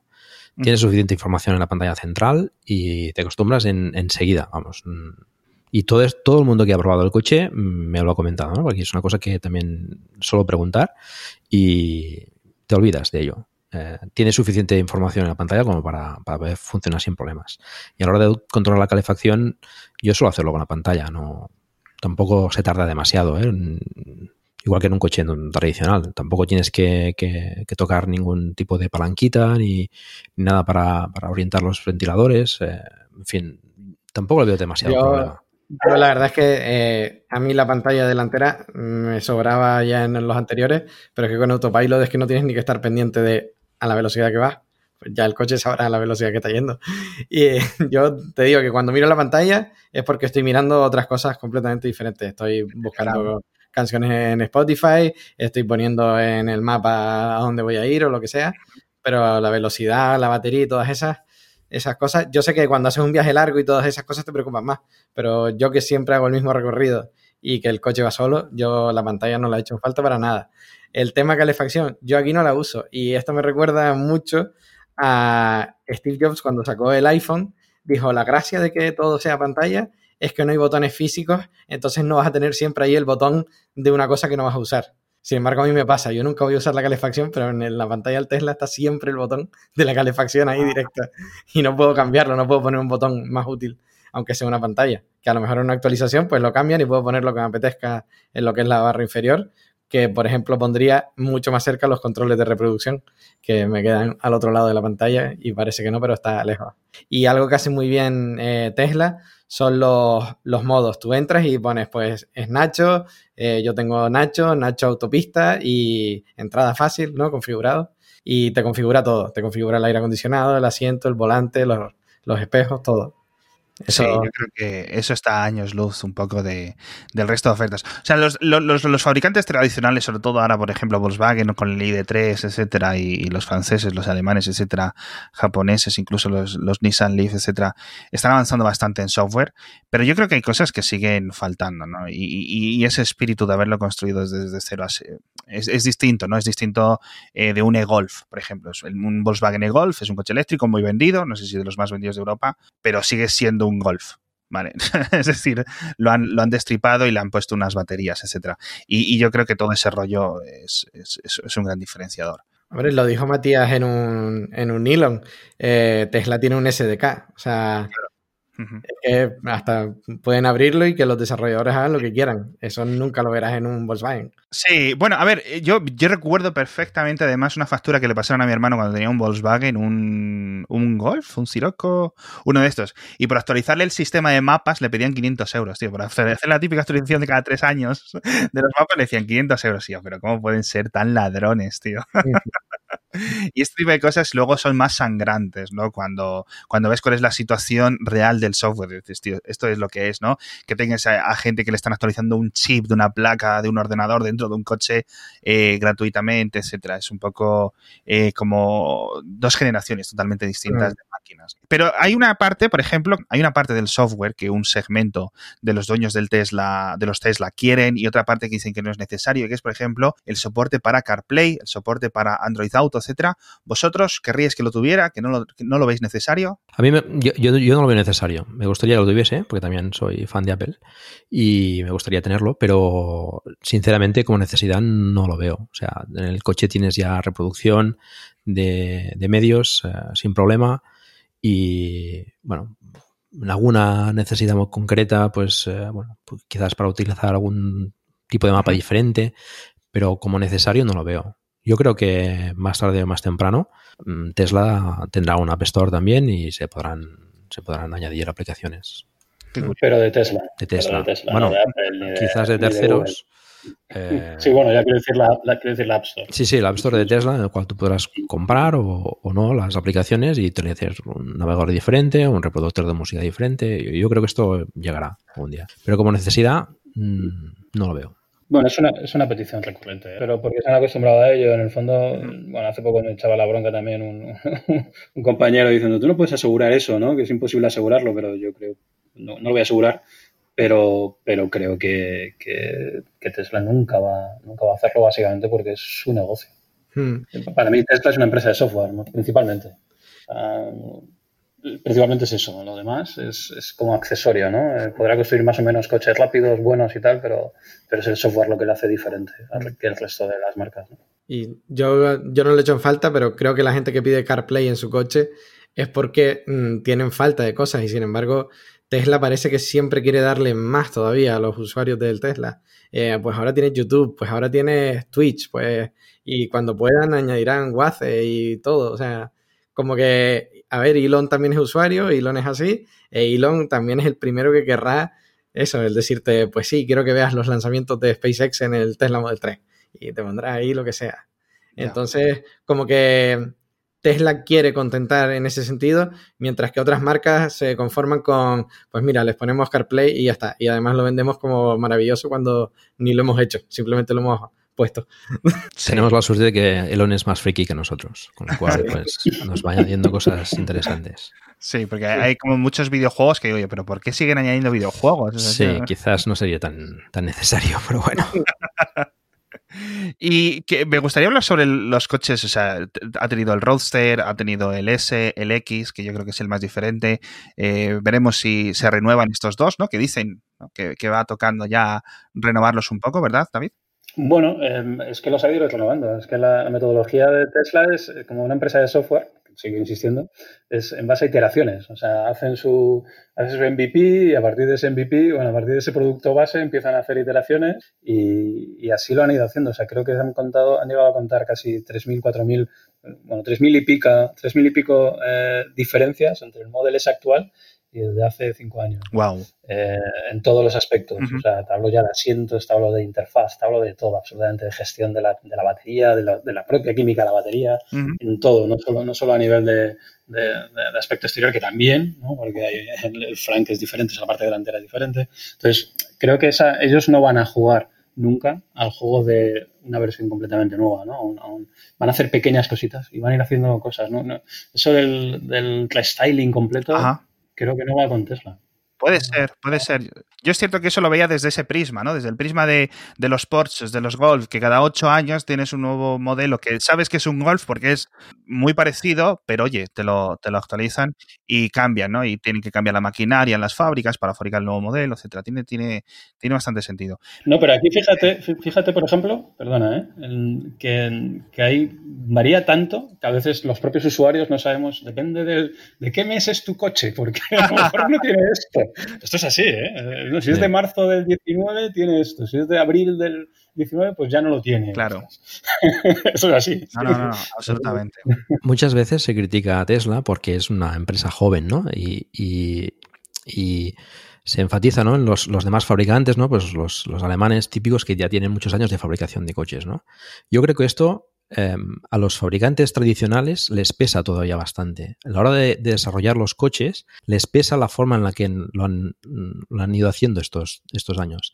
Tesla ha partido de, ha partido de cero y, ha hecho las cosas de forma diferente y creo que ahí tiene una ventaja importante respecto al, al, al resto de, de, fabricantes, ¿no? Que, que, que, la forma en la que fabrican y diseñan el coche les permite hacer pues, todas estas actualizaciones y no depender tanto de, pues, de, de ciertas formas de hacer las cosas que se hacían desde siempre y, y, a los fabricantes les cuesta, ¿no? Lo que comentabas antes, ¿no? Que el Golf, pues bueno, eh, se parece mucho el Golf eléctrico al anterior, el, el, ID3, pues bueno, es diferente, han hecho una plataforma nueva, pero todavía les pesa un poco, ¿no? Esta, esta tradición, digamos, de, de fabricar sí. coches, ¿no? Lo no cual... y, incluso los, los, el rollo concesionarios, que Correcto. esta distinción, etcétera, es algo que, que, separa, ¿no? Pero fíjate que lo están, están imitando a Tesla en este sentido, ¿no? Están, uh -huh. empiezan a vender en Alemania el i3 con por online, ¿no? Y, sí. y, bueno, intentan montar la red de supercargadores con Unity, o sea que van un poco a, a la zaga, ¿no? De Tesla bueno, señal de que Tesla lo está haciendo, lo está haciendo bien. Sí, no, absolutamente. O sea, hemos visto halagos de, la industria alemana, por ejemplo, en especial, ¿no? Hacia, hacia Tesla eh, en múltiples, en, múltiples años y siguen ahí, ¿no? De hecho, que fue Daimler, ¿no? Daimler Mercedes la que compró parte de Tesla y luego la, un, un pequeño porcentaje, 6%, algo así, a lo mejor David lo recuerda, y lo vendió en, estamos hablando de hace muchos años ya, ¿no? O sea, si lo hubieran mantenido, ahora, ahora pues eh, serían un poco más ricos. Eh, entonces, es, por continuar la pregunta, ahora vienen dos dos modelos nuevos, eh, yo creo que quizás los más explosivos, uno porque en Estados Unidos se sospecha que vaya a vender mucho más, porque el, el modelo Y, por el tipo de coche, ¿no? Por el, este rollo sub que se vende tanto, que es tan popular, incluso también en Europa poco a poco se ha ido popularizando este estilo de coche, y sobre todo el Cybertruck, que yo no sé si cuánta gente lo va a acabar comprando, pero ostras, es muy llamativo y está siendo una herramienta de, publicidad eh, pura de momento para, para Tesla. ¿Vosotros creéis que estos coches tienen potencial para ir mucho más allá, es decir, suponer otro salto de, de ventas igual que el, el, Model 3 supuso con respecto al SLX? Yo creo que sí. El Model Y sin duda va a vender bastante, sobre todo aquí en Europa, que es el, el, el tipo sub, se vende bastante. De hecho, uh -huh. eh, por ejemplo, Mercedes, eh, su, su, política de, de, de, vehículos eléctricos va enfocada al, al, tipo sub por eso, ¿no? Porque, porque es, es, el que más se vende y es el que intentan, pues, asegurar un poco, ¿no? Aunque uh -huh. no sé si les va del todo bien en ese sentido. Pero el Model Y, eh, yo creo que será un, un éxito de ventas total. O sea, se ve por la calle, la mayoría de, de, de vehículos son, sí. son sub. Cybertruck es otra historia. Cybertruck en Estados Unidos, eh, bueno, tiene cierto atractivo. Esto ya comentamos precisamente con David también en un, en un capítulo de Plug and Drive sobre el Cybertruck. Pero aquí en, en, en, Europa es un monstruo bastante grande. O sea, ya, por ejemplo, David con el Model S seguro que tiene problemas eh, eh, a la hora de aparcar en ciudades como Barcelona o Madrid. Es complicadete, es un coche ya grande. El Cybertruck es más cinco grande. Metros, 5 metros 95 casi 6 metros. Mm. Es, un, es, un, coche que no es europeo, o sea, no, no, no te cabe en ninguna parte el Cybertruck. Pues yo lo tengo reservado. yo, yo cuando la presentación me acuerdo que quedábamos para grabar un episodio, venga tal, después de eso, y yo lo vi con, casi con las legañas, dije, bueno, mira, voy a llevar las niñas al colegio eh, y me lo pienso, ¿no? y dije yo, qué locura es esta, esto no tiene... Y luego, según ha pasado el tiempo, ha ido creciendo a mí. Obviamente no es el coche para mí, no, no es que ni me, ni me lo pueda permitir, aunque se supone que el, el, la base, el modelo base va a ser extremadamente barato, creo que dicen 40 mil dólares, que luego veremos mm. eso, cómo se traduce con los impuestos, tarifas, etcétera, cuando llegue a, a, otros países. Pero oye, es atractivo. Eh, no me cabe en el garaje, eh, a pesar de yo creo que incluso con las dos plazas no, no cabría. Y lo, lo que le comento a Matías, yo creo que cada tres episodios se lo digo. No, no, por las calles a las que yo voy no cabe el, el Literalmente no cabe. Entonces me quito de problemas de seguros y de estar todo el día dando partes, claro. bueno, que... los partes no está tan claro, ¿eh? Que lo de los partes, el, coche, bueno, ya habéis visto la presentación quitando la sí. fiasco, no sé si a propósito de los cristales. Sí. Eh, pero el martillazo que le dan es sí, un sí. No, pero claro, pero, pero, pero, los, pero, los coches que me lleve yo por delante eh, vendrán detrás de mí, claro. lo que le puedan hacer, si puedes poner un cartel de si me lo vas a rayar, cuidado con tu llave. O sea. yo, pues, yo voy en contra de esto. A mí el Cybertruck me encantó y pensé lo mismo que con el Model 3. Si se parece remotamente al concepto que han presentado, yo me lo compro y será el sustituto del Model 3. O sea que lo, lo vas a, vas a sac le sacarás dinero al Model 3, ¿no? Por venderlo en Canarias. Hombre, yo el Model 3 me lo he propuesto 10 años, como mínimo ah, 10 años. Vale. Y luego puede ser que, pues que quién sabe qué puede pasar en, aquel, que, en, esa época, pero desde luego sé que si lo vendo, lo venderé muy bien. Sí. Y el Cybertruck también atrae el precio, o sea, uh -huh. se queda muy bien de precio. Y tiene una batería tremenda, o sea, te puede alimentar tu casa la batería del Cybertruck un mes, o sea que... Es una locura, es un concepto de coche totalmente distinto. Ahora General Motors está preparando un Hammer eléctrico. Vamos a ver el diseño por dónde van con Mira, él porque eh, también es alguna locura. Pero es que en Estados Unidos vende, vende mucho el tipo furgoneta sí, este tipo. Es que son muy baratos el, el, rollo este. Sí, mm. A mí siempre me han gustado, pero mucho consumo. Y bueno, si ya, le, si ya es verdad eso que dicen que a lo mejor ahí sacan una versión con panel solar, yo ya eso es el coche pandemia definitivo. O sea... Qué locura. ¿Alguno tenéis eh, echado el ojo a un coche a futuros, aunque sea uno de estos conceptos que han presentado en el Salón de Ginebra o el Salón de Ginebra virtual de este año? ¿O, tenéis planes de quedaros en Tesla? Bueno, yo por el momento me quedo con el Model 3. Sí. El Model I me resulta atractivo también, eh, bueno, por la familia y tal, pues eh, también encaja bien, pero yo veo, me quedo de momento con el Model 3. De momento no hay, no hay nada a ver, hay cosas interesantes. El Porsche Taycan, por ejemplo, tiene muy buena pinta. Uh -huh. Pero claro, es un coche que está fuera de, de mi alcance.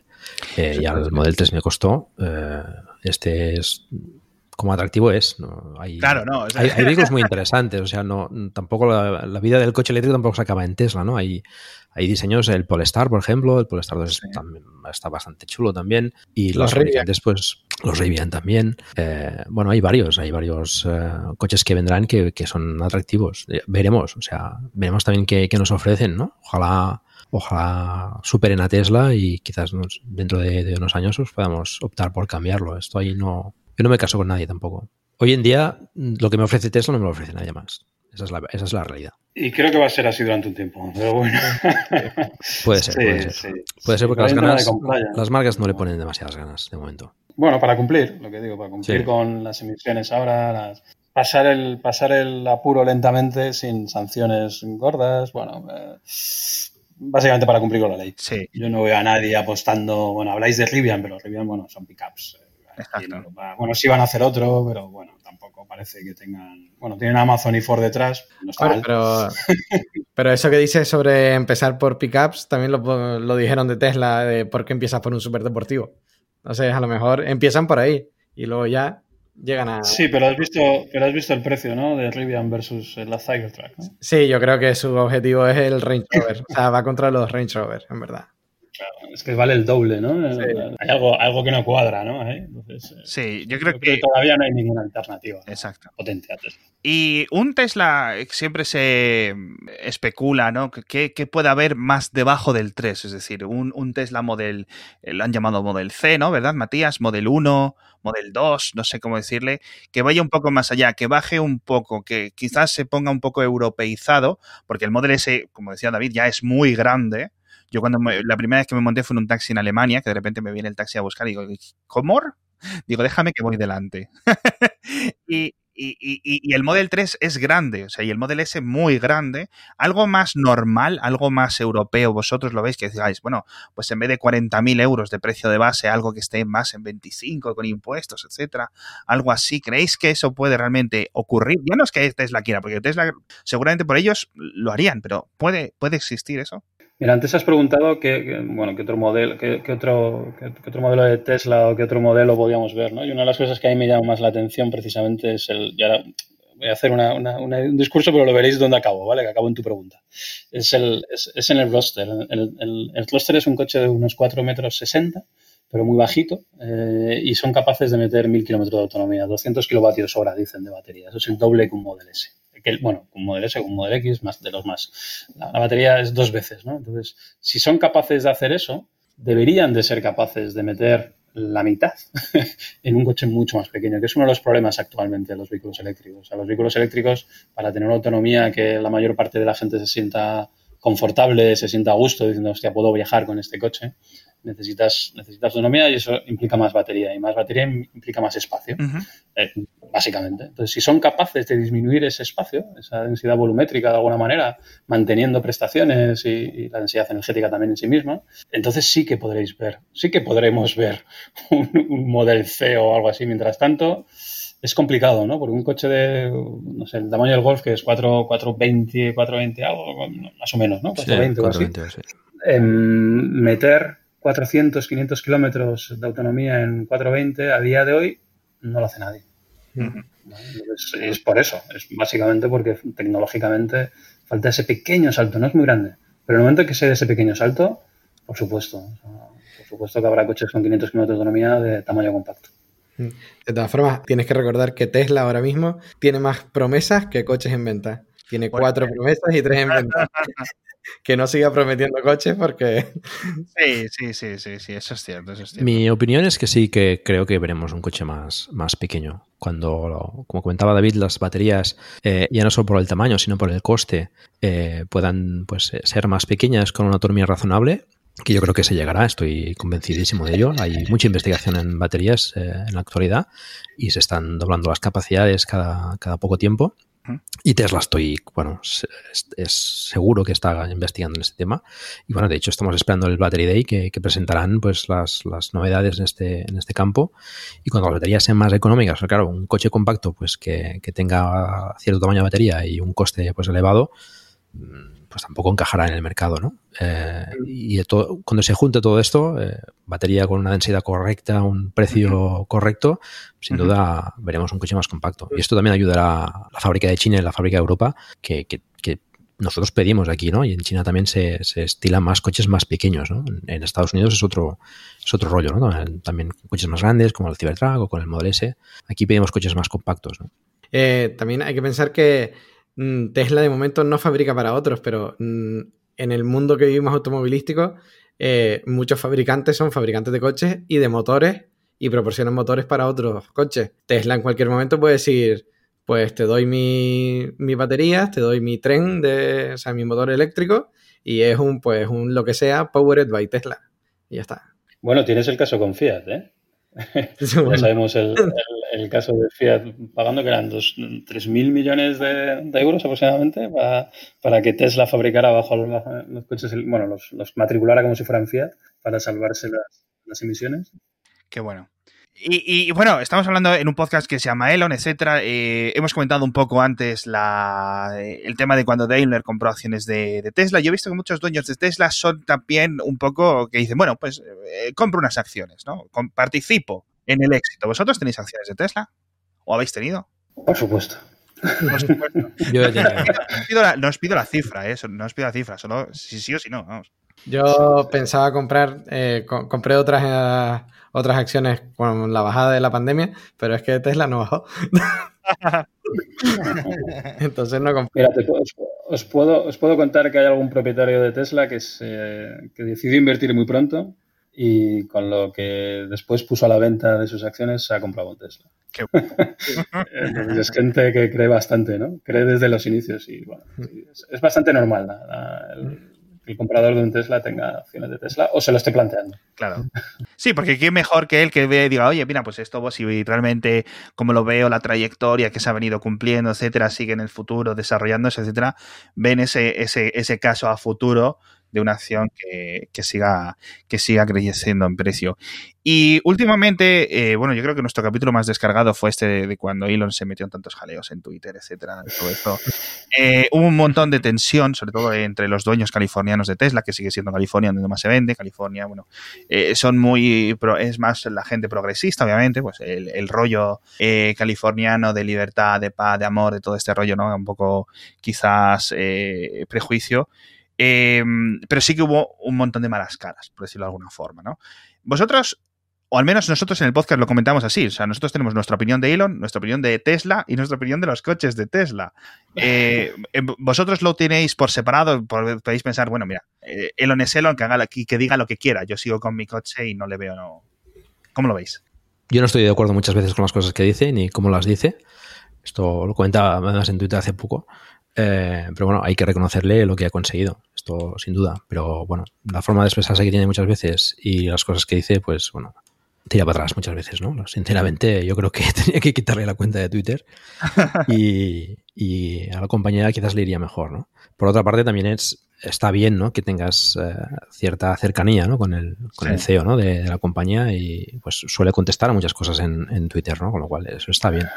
Pero bueno, es un personaje que, como muchos otros, ¿no? son genios, pero tienen, tienen tela detrás. ¿no? Y lo, que es es un, es un boca chancla, por lo demás. decir, es, no se puede mantener callado, hmm. eh, vamos, ni debajo del agua, ¿no? Es un tío que, que, utiliza las redes, además de forma, yo creo que de forma bastante magistral, o sea, sabe lo que hace en cada momento, a pesar de todo, ¿no? Creo que es un provocador, creo que lo utiliza como tal, y, sí, es, mejor separar casi lo que dice de lo que, de lo que Tesla, Tesla ofrece, ¿no? A pesar de que es una imagen, sigue imagen y semejanza de lo que él, de lo que él quiere quiere se comporte, ¿no? Entonces, eh, yo creo que hay que separarlos. Pero probablemente Tesla no existiría, bueno, probablemente no, seguramente Tesla no existiría sin Elon. sí.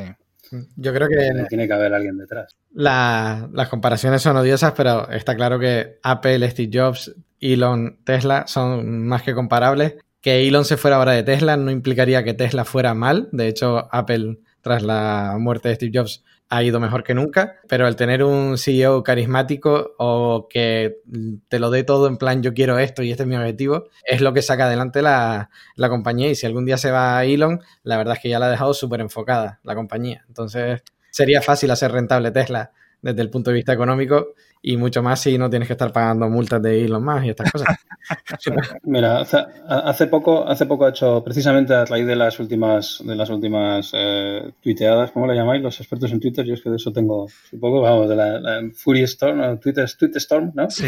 La última tormenta de tweets que hizo, que hizo Elon con todo el tema de la, abrir la factoría ya, Freedom for America, whatever, estas, estas cosas que bueno, toda esta crisis que nos ha tocado vivir. Hizo una encuesta a un medio de comunicación bastante potente, o sea, de, Tesla fanboys, muchos de ellos, o sea, los que lo seguimos. Hizo una encuesta de precisamente un sondeo, votaron, opinaron 50.000 personas, la pregunta era muy sencilla, ¿crees que, la, ¿crees que lo, lo, que dice Elon hace daño a Tesla? La respuesta fue que el 55% creía que sí. Entonces, em, bueno, está dividida la cosa, ¿no? Pero, pero en algún momento creo que, Elon tendrá que cambiar un poco de perfil, ¿no? Eh, porque sí que hay cosas que, bueno, que dan sustento a los haters, que dan sustento a los que dicen, mira, Elon, que, es lo que hace, qué es lo que dice, ¿no? ¿Dónde nos lleva, no? Sí. Pues, eh, bueno, ahí hay que tener cuidado. Pero hay que separarlo, yo creo. El producto es bueno, ese que es. Y si no existiera el Twitter de Elon, ¿a quién pedirían los clientes de Tesla funciones random para el Tesla que de repente en dos semanas se implementan porque alguien, un desconocido desde no sé dónde, le dijo, oye, ¿por qué no ponéis esto? Bueno, tiene truco, ¿eh? él, coge, él coge ese tweet a propósito. Digo, claro. lo tenían pensado y mira, esto que está aquí, como, tiene miles cada día, este, este dice justo lo que vamos a hacer. Qué bueno. Sí, yo creo que, va más por ahí la cosa. Pero sí es cierto que, oye, eh, que cada uno, los que no tengamos, los que no tenemos un Tesla, ¿cómo se llama el dueño? ¿Cómo se llama el, el, el, CEO de, de, la compañía que hizo tu coche? Es que no tengo ni idea. Absolutamente ni idea, ¿no?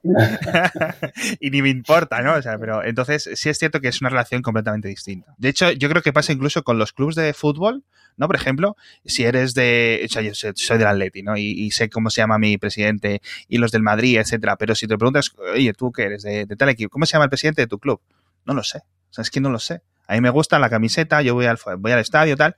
No sé cómo se llama el, presidente. Pero con, con, esto sí que es muy personalista. Si se fuera, como dice Nacho, ¿no? O si por el motivo que fuese, ¿no? Pues incluso, pues dice, mira, mi salud ya no me permite estos ritmos, o he decidido tal, tener otras cosas, dedicarme más a SpaceX, lo que sea, ¿no? Pues a lo mejor a, Tesla le va, le va mejor, ¿no? Con un, con un directivo más tradicional, ¿no? Más que ahora que ya está esto enraizado y bien, y bien planteado a futuro, ¿no? Sí. Muy bien, pues eh, bueno, vamos a cortar, ¿verdad, Matías? Yo creo. Pero espera, antes, antes eh, Alejandro, no nos tendrás que decir cuándo pones el, tu reserva del Model Y. No, no, no, no, no, no, no, no, no, no, no. A lo mejor pongo un coffee. utilizar de referido. Coffee. Ponemos un coffee para los oyentes entre Matías y yo, y luego yo lo tengo los seis meses y luego otros seis meses lo tiene Matías al, al año. Yo creo que no te arrepentirías, ¿eh? ninguno de los dos. Sea sea, no, no, sí, sí, a ver, si ese, si ese es el, el, el, problema, o sea, yo entiendo, o sea, o sea, es, es caro, es caro, o sea, el, el, precio que yo miro, claro, con el autopilot, tal, incluso con las aero, o sea, yo es que los, los tres primeros menús de configuración los salto, digo, blanco, aero, o sea, es que me da igual. pin, pin, pin, eh, cojo lo de los 6.400 euros, que para cuando yo lo compre costará 15.000 euros, porque va subiendo de precio, el, el FSD del futuro, etcétera, y, y, y, y, miro el precio y ahí ya se me cae un poco los calzoncillos, digo, bueno, venga, ah, es que no sé, o sea, quiero decir, eh, ¿qué hago? ¿Se lo digo a mi contable? ¿No se lo digo? ¿Cómo, cómo funciona esto? Ya me, da miedo. O sea, ten en cuenta, mi, mi, coche actual es de segunda mano porque es que dije, pero ¿para qué me voy a comprar un coche nuevo si es que realmente no lo voy a usar? Mi coche actual, ¿vale? Es de 2005 que yo me puse a mirar eléctricos, eh, híbridos enchufables, porque aquí, en Madrid estaba yo un poco confundido con las nuevas leyes, no sé si lo puedo sacar, no, no sé qué está pasando, ¿no? Yo lo pagué a tocateja y, y, y, me fui del concesionario con, con, el coche y no he vuelto a, tener que ningún problema, ¿no? Entonces, pasar de un coche de 8.000 euros, en cierto sentido, ¿no? Que cuando el, el dueño original pues, le costaría 20, 29, 30, algo así, eh, a un coche de 60, en mi día a día es que, ostras tú, o sea, mucho tiene que cambiar, ¿no? Mucho me tiene que, que apetecer, pero claro, si me toca la lotería, pues eh, efectivamente. bueno, hay, que hacer, hay que hacer las cuentas con todo completo. Habría que exacto, las exacto, exacto. De gasolina. No, no, no, no si la, las cuentas están hechas, no te preocupes. y aún así, o sea, incluso con, con seguro, etcétera, como comentáis vosotros, eh, yo también soy un conductor un poco pisahuevos, así como Nacho, etcétera, que no me meto jaleos, no doy partes, etcétera. De hecho, yo pago el seguro, no sé para qué, porque lo único que sé de ellos es la factura a, a, a lo largo del año. Y, y, es cierto que, que aún así que, que, no me acaba saliendo, porque de nuevo, si todos los días tuviera 50 kilómetros para ir al trabajo y para volver, ese tipo de cosas, ahí ya empezarían a entrar los costes. Puedo poner, eh, además creo que en la Comunidad de Madrid nos dicen o nos subvencionan el enchufe en el garaje, es decir, tengo todo. No es como alguien, mm, es que no tengo dónde aparcarlo, es que no sé qué. O sea, para mí fue perfecto un Model Y. Tres hijas, incluso en un Model, en un Model 3, ¿no? Cuando lo estuvimos probando eh, a nivel de prensa, etcétera. Eh, fui a recoger a las niñas al colegio y digo, bueno, aprovecho tal, los, y cabían mucho mejor que en, en, mi gran Scenic. O sea, eso es lo grande que es un, un Model 3, ¿no? Eh, entonces, digo, vale, pues el, el, el, Y para mí sería incluso mejor, más perfecto, más alto, todo, un montón de cosas chulas. Pero, tío, aún así, ojalá. Hombre, haciendo 8.000 kilómetros al año es es, es, muy complicado, es, muy es, cierto lo que dice David de que, de que te, y pasa con, con, prácticamente todos los, los, usuarios de vehículos eléctricos que, que, lo usas más. O sea, el eléctrico claro. te, te, anima a conducir, ¿no? Uh -huh. Pero claro, 8 mil kilómetros al año, a no ser que digas, pues eso, pues me gusta viajar, ¿no? A partir de ahora con el coche y le vas a sacar uh -huh. partido, Exacto. es difícil de justificar inversión. Sí, que sí. No, y de vez en cuando, o sea, esto del Model Y, mira, es un Model S de segunda mano. El otro día, esto, ¿no? Como, como dice, no sé si se comentaba David, lo comentábamos antes los precios de segunda mano, oye, pues ya empiezan, no, no son coches baratos, pero sí empiezas a ver cosas chulas por unos 40.000 euros, que ya es un precio que no está tan lejos como los 60, cosas así. Y dice, este viene con autopilot, que viene este licenciado, tienes, eh, porque es el de los del supercargador gratuito para siempre, que no sé si esto seguirá permanente, etcétera hay un montón de cosas atractivas. Si es un coche o tienes coches, pues ya están un poco más machacados, entre comillas, ciento y pico mil kilómetros, etcétera, pero siguen siendo buenos coches, ¿no? Entonces, y si no, esperan al, ciber, al Cybertruck de de segunda mano, ¿eh? baje todavía. veremos, veremos. Sí, sí, sí. Pues muchísimas gracias, David. Muchísimas gracias, Nacho. Muchísimas gracias, Paco. De verdad. Yo creo que los oyentes, eh, oye, han salido un poco más conocedores de lo que es la experiencia. No sé si habremos vendido algún Tesla, pero... A mí, eh, eh, Alex, hay, hay, una cosa que no roba ni dos minutos, pero que no has mencionado y creo que es fundamental. La aplicación para el móvil. Eh, para mí ha sido una verdadera revelación. No sé para Paco y para David, pero imagino que igual el tener tu coche en el móvil, literal, desde la llave hasta el poder saber dónde está, encenderlo, moverlo, todo. Sí. Es una gozada. Mm. Sí. Y eso sí que no lo tiene ningún otro coche. Sí, eso sí es verdad. Eso sí es verdad. El gustazo que da cuando recibes, eh, cuando te sale una notificación en el móvil, ¿no? Hay una, hay una, una nueva actualización disponible. Sí. Actualizar desde el móvil. Ahí todo actualiza. No sé qué pasará, no voy a cogerla hasta dentro de tres días, pero te actualizas. Al final está diseñado como una extensión del Tesla y yo creo que haber diseñado eso al revés que el resto de la industria es lo que les ha permitido estar ahí al frente. Eso es. Bueno, pues como decíamos, de nuevo, muchas gracias. Eh, espero que todos los oyentes, como decía, hayan quedado un poco más claro de cómo es eh, la experiencia de tener un, un, Tesla día a día y sobre todo con el paso de los años. Muchísimas gracias de nuevo y nos vemos la semana que viene. Gracias a vosotros. Gracias. Gracias. Doing these things that uh, seem unlikely to succeed.